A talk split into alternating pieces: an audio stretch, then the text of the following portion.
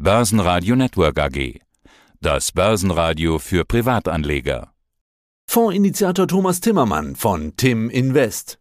Mein Name ist Thomas Timmermann, ich bin CEO bei Tim Invest und dort zuständig für den Tim Invest Europa Plus Fonds. Ja, und mein Name ist Peter Heinrich aus dem Börsenradiostudio. Grüß dich, Thomas. Servus. Hallo, Peter. Ich war jetzt zwei Wochen im Urlaub. Am 9. Juni bei 15.900 ging's los. Jetzt, wo ich wieder da bin, steht der DAX bei 15.800. Meine erste Reaktion, naja, ist ja mal wieder nichts passiert. Dachte ich mir, bis auf Freitag vor einer Woche, ein neues Allzeithoch. Was ist denn alles passiert? Immer noch keine Abwärtsrisiken? Also an der Börse ist in der Tat nicht so viel passiert. Das Allzeithoch im DAX war ja auch eher technisch getrieben durch den Juni-Verfall. Wir haben diese schöne Rallye in KI gehabt in den Vereinigten Staaten, wo ja ein paar Werte den S&P 500 und den Nasdaq extrem in die Höhe geführt haben. Und die Börsen sind aber jetzt trotzdem im Rückwärtsgang, insbesondere in Europa, weil die fundamentale Lage sich schon verschlechtert hat. Also wir hatten gerade am letzten Freitag die Einkaufsmanagerzahlen für die Eurozone und die kamen doch sehr ernüchternd drüber. Also die Industrieproduktion, also die Erwartungen in der Industrie sind weiter gesunken. Die sind jetzt deutlich im schrumpfenden Bereich. Und die Hoffnung war ja der Dienstleistungssektor, der hat ja insgesamt diesen Index, der knapp über 50 jetzt steht. Unter 50 heißt Schrumpfen, über 50 heißt Expansion. Hat der Dienstleistungsbereich angefacht durch äh, die Tourismus-Nachholeffekte etc. bisher dazu geführt, dass der Index insgesamt oben bleibt. Aber auch dieser Bereich ist jetzt stark zurückgekommen. Das heißt, äh, im Moment verdüstert sich gerade das konjunkturelle Umfeld für Europa und insbesondere auch für Deutschland, wo der industrielle Bereich besonders getroffen ist. Ja, langsam kommt die Rezession auch in der Wirtschaft an. Kommt sie denn auch an der Börse an? Was heißt das jetzt für den DAX charttechnisch? Bleiben wir da nochmal. Also ab wann wird es kritisch nach unten? Also das ist unverändert. Das ist ja das Schöne. Wir gehen ja eigentlich, wie du richtig gesagt hast, seitwärts. 15.600, 15.620, das ist die Sollbruchstelle. Da darf es nicht runtergehen. Wenn es da drunter geht, rutscht es einfach gesagt 1000 Punkte in Richtung 14.700, 600. Da ist die 200-Tage-Linie im DAX. Und da dürfte es dann erstmal stehen bleiben. Aber der Bereich ist jetzt in, der Tat gefährdet. Also es kann gut sein, dass wir da drunter gehen. Und wie sieht's in Europa aus? Welchen europäischen Index nimmst du da gerne her? Wir haben als Referenzindex den Stocks Europe 600 Index, die 600 größten Unternehmen Europas. Und zwar nicht nur die in der Eurozone, sondern auch alle anderen. Denn Europa ist mehr als die Eurozone und Europa börsennotiert ist übrigens noch mehr als die Eurozone. Also die englischen Aktien zum Beispiel haben einen Anteil von, von über 20 Prozent in diesem, in diesem Sektor, weil sie so eine hohe Marktkapitalisierung haben, also auch so eine hohe Bedeutung eigentlich für die Börse in Europa. Jetzt ist es so, dass dieser Index inzwischen in diesem Jahr nur noch 6,3 Prozent im Plus ist im Vergleich zum DAX mit 13,4 Prozent. Und das liegt in der Tat an den englischen Aktien. UK-Index FTSE 100 ist knapp im Minus in eigener Währung und da das Pfund ja sehr stark aufgewertet hat, wegen den Zinserwartungen in UK, ist er leicht im Plus. Aber dieser große UK-Anteil und die schwache UK-Börse ungewöhnlich übrigens, dass die schwach ist im Vergleich zum DAX. Die hat den Stock 600 runtergezogen. Der ist jetzt zurzeit unter der 100-Tage-Linie und ebenfalls wie der DAX an einem wichtigen Supportbereich, so um die 450 Punkte herum. Dort sollte es auch halten. Ansonsten geht es dort auch eine Etage tiefer in Richtung 200-Tage-Linie. Was war denn noch? Wie haben denn die Notenbanken entschieden? Ja, und kann man die Folgen jetzt schon absehen? Das Enttäuschende an der Inflationsseite, und bei der Notenbank geht es ja eigentlich nur um die Inflationserwartung, war wiederum England. England hatte, war erwartet worden, dass die Inflation leicht sinkt. Also sie ist nicht gesunken, sie ist unverändert geblieben. Und dementsprechend hat dann auch die Geldpolitik reagiert. Also die Zinsanhebung in, in UK vergangenen Woche war dann ein halbes Prozent und nicht 0,25 Prozent wie erwartet. Und wir haben jetzt im Moment in England Zinsniveaus von über fünf Prozent. Also für einjährige Staatsanleihen englischer Herkunft kriegt man 5,34 Prozent und das bei einem Inflationsniveau von 8 Prozent. Insgesamt sieht es so aus, als ob alle Notenbanken weitermachen werden mit ihren Zinserhöhungen in kleinen Schritten. Aus den Geldmarktkurven kann man aber ablesen, dass danach innerhalb von einem Jahr nicht mehr viel passiert. Also im Moment haben wir zum Beispiel konkret in der Eurozone Zinsen 3,5 Prozent bis 4 Prozent und die Einjahres-Geldmarktrenditen sind bei 3,6 Prozent. Also da sieht man schon, Bezogen auf die nächsten zwölf Monate wird da nicht mehr viel passieren. In Vereinigten Staaten sind wir bei 5,2 Prozent und in England bei 5,34 Prozent. Interessant ist, dass die Zinskurve immer noch extrem invers ist. Das heißt, die langjährigen Zinsen sind fast ein Prozent niedriger als jetzt die kurzfristigen Zinsen. Bedeutet übrigens für Anleger eine gute Chance, jetzt im Geldmarkt zu parken. Gerade wenn man verunsichert ist, kriegt man ja wirklich sehr, sehr attraktive Zinsen. Muss man nicht bei der Bank machen, by the way. Kann man auch einfach Staatsanleihen kaufen. Zum Beispiel in Deutschland über die Börse Stuttgart kann man deutsche Staatsanleihen mhm. kaufen und kriegt man Renditen über drei Prozent. Und ja, so sieht's im Moment aus. Und die, diese inverse Zinsstrukturkurve, Peter, die bedeutet ja auch, dass die Rentenmärkte von der Rezession ausgehen. Das heißt, dass die Wirtschaftsaktivität sich weiter abschwächen wird. In Deutschland haben wir schon eine technische Rezession. Aber das Gleiche gilt eigentlich dann auch für die USA.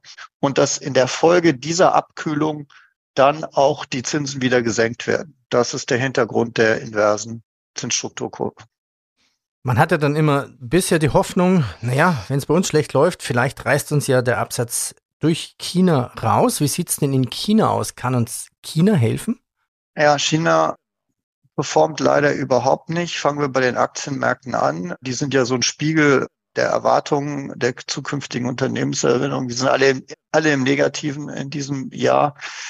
Die Konsumdaten, die wir zuletzt bekommen haben, letztes Jahr für die, für die Holiday Season, da waren unter den Levels vor der Pandemie, also so richtig konsumiert wird nicht. Insgesamt sind die wirtschaftlichen Daten eher mau. Inflation gibt's keine und dementsprechend geht die Geldpolitik dort schon wieder in die andere Richtung. Also die Zinsen gehen eher runter und die Zentralbank versucht eher die Konjunktur zu stimulieren. Also genau das Gegenteil von dem, was gerade bei uns passiert natürlich für uns als Exporteure in Deutschland wichtig. Dieser Absatzmarkt, der wird uns im Moment nicht groß weiterhelfen. Das ist vielleicht auch ein Grund, warum die Industrieproduktion gerade in Deutschland zurzeit so in den Keller geht. Bleibt dann trotzdem die Frage, wenn ich jetzt aus dem Urlaub komme, der DAX ist eigentlich immer noch so hoch, wie er war. Warum sind die Aktien so hoch? Die Fundamentaldaten, die Daten generell schauen ja nicht gut aus. Rezession, höhere Zinsen, höhere Inflation, beziehungsweise wir haben uns ja daran gewöhnt. Warum bleiben die Aktien weiterhin so auf hohem Niveau? Ja, das ist echt ein Phänomen, weil auch alle Analysten hatten eigentlich ein sehr schwieriges erstes Halbjahr prognostiziert und stattdessen ist der DAX auf dem Allzeithoch gegangen. Das liegt einfach daran, dass die Auftragsbestände nach der Pandemie so hoch waren, dass sie noch einige Monate und Quartale angehalten haben. Also denken wir an die Automobilindustrie. Die haben immer noch sehr gute Unternehmensergebnisse gemeldet. Nicht, weil sie einen reißenden Absatz zurzeit haben, haben sie statistisch gesehen, aber sie arbeiten immer noch die Auftragsbestände aus der Pandemie ab.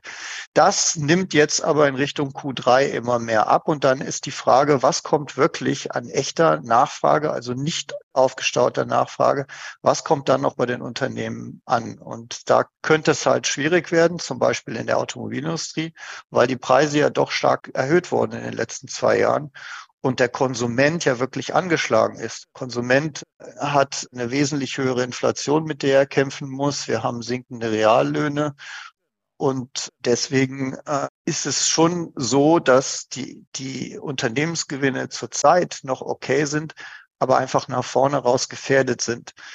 Es gibt aber noch eine Besonderheit und das ist die Arbeitslosenquote. Die ist ja bei drei Prozent in Deutschland. Das ist historisch niedrig. Das ist übrigens noch niedriger als in den USA. Und das wiederum ist vielleicht auch ein Grund dafür, warum der Konsum nicht vollkommen einbricht, weil jeder ist eigentlich noch in Lohn und Brot. Es wird noch Geld verdient, also wird auch noch Geld ausgegeben. Ist aber gleichzeitig speist diese, diese niedrige Arbeitslosenquote und die damit verbundenen Probleme, Facharbeitermangel etc., Demografie, die Babyboomer gehen jetzt alle langsam in Rente, die fachen wiederum die Inflation an. Denn auf der Inflationsseite sind es ja nicht die Rohstoffe, die Probleme machen. Öl ist stark im Minus dieses Jahr, Kupfer etc., das sind nicht die Probleme. Die, die, auf der Inflationsseite ist es eigentlich UK war gerade das Paradebeispiel dafür, weil die noch größere Probleme haben, Facharbeiter zu finden nach dem Brexit, weil sie ihren Markt so abgeschottet haben. Ja, also da kommt die Inflation eigentlich her und darauf äh, schauen die Zentralbanken. Also das, was eigentlich gut ist dann wieder für die Konjunktur, dass die Leute Arbeit haben und auch Geld ausgeben können, ist wiederum ein Grund dann dafür, dass die Zentralbanken die Zinsen halt weiter erhöhen. Und es bleibt wirklich spannend, wie dieser Wettlauf ausgeht. Die Positiven, die Bullen am Markt, lieber Peter, die würden jetzt sagen, naja, am Ende wird es ein Soft Landing werden. Das heißt, die Auftragsbestände nach der Pandemie reichen aus, um durch diese Zinserhöhungsphase durchzukommen. Dann sinkt die Inflation ja kontinuierlich ab, dann sinken wieder die Zinsen und dann werden die Unternehmensgewinne auch wieder auf natürliche Weise beflügelt. Und dieses, diesen Kampf zwischen den, den Bullen und den Bären, das haben wir jetzt schon ein paar Monate und wird am Ende die spannende Frage äh, sein, wer setzt sich durch? Was wir aber auch in den letzten Wochen hatten, waren sich verschlechternde Konjunkturdaten. Und deswegen sieht es im Moment für die Bären gerade jetzt wieder ein Tick besser aus. Ja, ich frage mich auch gerade, bin ich mehr auf der Bullenseite mit dem Argument des Softlandings oder doch mehr bärisch? Man weiß es einfach schlichtweg nicht. Man kann sich ja irren, wie diese vielen ja, Analysten mit dem ersten Halbjahr. Man muss sich vorbereiten. Wie bist du vorbereitet als Portfolio-Manager mit deinem Tim Invest Europa Plus Fonds? Ja, wir sind ja zu 95 Prozent investiert in europäische Aktien und haben die nach unten voll abgesichert. Deswegen ist unsere Aktienquote zurzeit nur in Anführungsstrichen 47 Prozent, weil die Absicherung halt schon greift. Und wir stellen uns eigentlich auf wirklich alle drei möglichen Szenarien ein, weil wir haben eine 50-50 Chance im Moment. Von der technischen Seite sieht es ja noch ganz okay aus. Die 200-Tage-Linien sind alle noch nicht durchbrochen.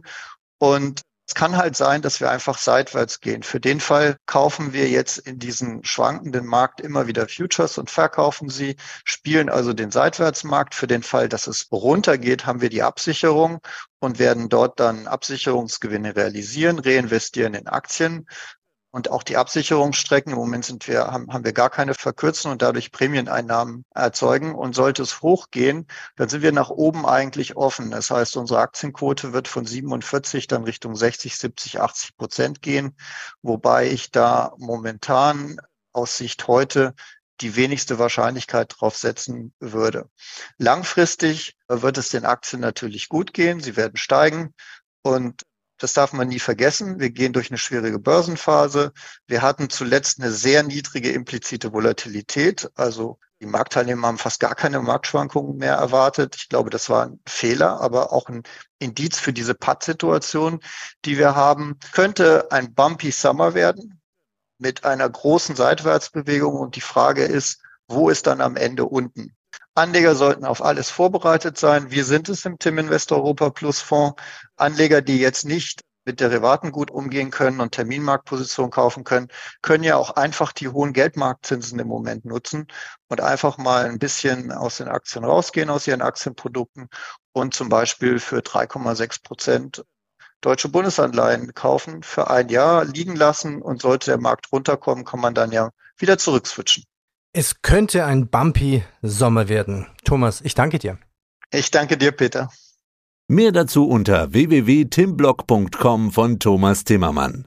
www.timblock.com mit 2 M. Das Börsenradio Nummer 1. Börsenradio Network AG.